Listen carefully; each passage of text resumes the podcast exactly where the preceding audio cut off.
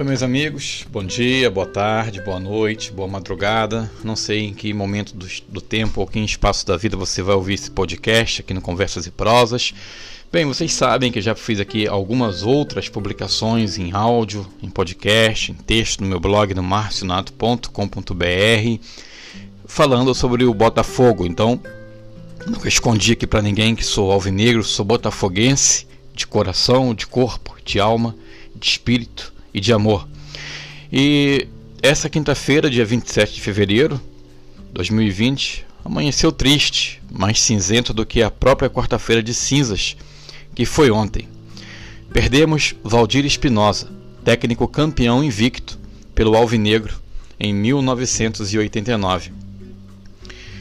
Eu fiquei muito feliz com o retorno do Espinosa ao Botafogo, tão feliz quanto a conquista que ele nos, que ele nos deu em 89, né? praticamente na, naquele dia, naquele ano, sem mesmo saber, ele se tornou particularmente um membro da minha família. Por isso que está sendo difícil, foi difícil produzir esse texto, está sendo difícil gravar esse áudio. Eu estava muito animado, feliz, contente com a volta dele ao Botafogo, ainda mais é, exulto, ou seja, muito mais feliz ainda com as perspectivas e expectativas que envolve o nosso Botafogo, com a Botafogo SA, que está aí às portas praticamente. Né? Me empolguei com a nova cara que ele deu ao time num pouco período de espaço de tempo de trabalho. Ele formou um time jovem para o Botafogo desse ano de 2020. E desde os meus 11 anos, ou seja, desde 1989, que eu me entendo por gente, eu sempre fui super fã do trabalho do Vô Espinosa, que com respeito eu vou passar a tratá-lo assim nesse podcast.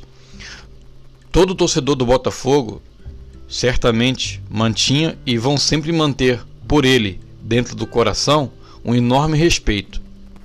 O Vô Espinosa, a gente nunca vai esquecer o que ele fez por nós. É, em 89, com Maurício e companhia. O Vô Espinosa, é, ele tirou a gente de um jejum, uma fila de 21 anos sem títulos. Ou seja, desde 1968. O Valdir Espinosa entrou em cena, fez história e também entrou para a história não só do clube, mas também do nosso coração. Vai ficar marcado para sempre Valdir Espinosa, o vô Espinosa, no coração de cada alvinegro. Por isso está sendo difícil gravar esse podcast agora falar dele em tom de despedida. Né? É, poxa, é, eu quero assim questionar, né? assim, não jamais questionar Deus, é, porque Ele sabe todas as coisas é, e eu não sei nada, a gente não sabe nada. É, o Senhor conhece todas as coisas, Ele é sábio para isso, mas todo respeito. Será que Senhor que não, não daria para deixá-lo o Espinosa mais um pouco? Seria realmente o momento de chamá-lo para junto de Ti? Bem, repito, Deus é quem sabe todas as coisas. Portanto, peço que conforte o coração dos familiares do Valdir Espinosa e conforte também os nossos corações. Ajuda a gente a suportar essa tristeza, esse momento tão difícil.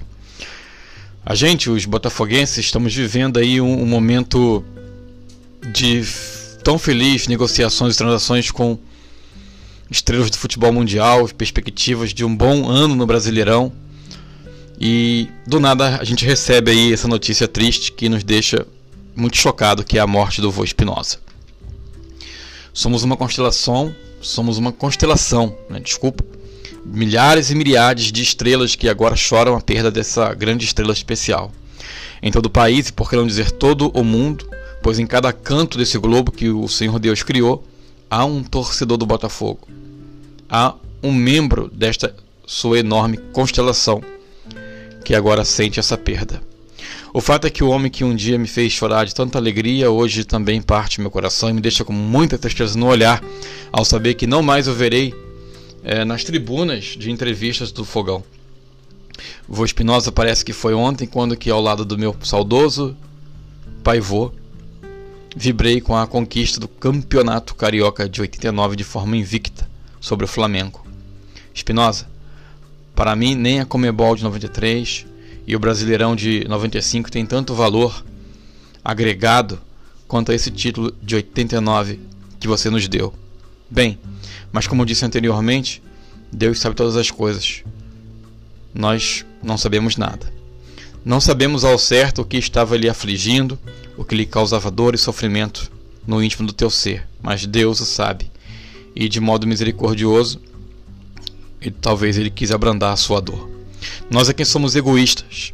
Sim, somos egoístas em querer sempre por perto as pessoas que amamos e, e que consideramos importantes para nós. Muitas vezes, nesse egoísmo, acabamos por não pensar no bem-estar deste ser amado. Será que estaria feliz se estivesse entre nós aqui ainda com tanta dor?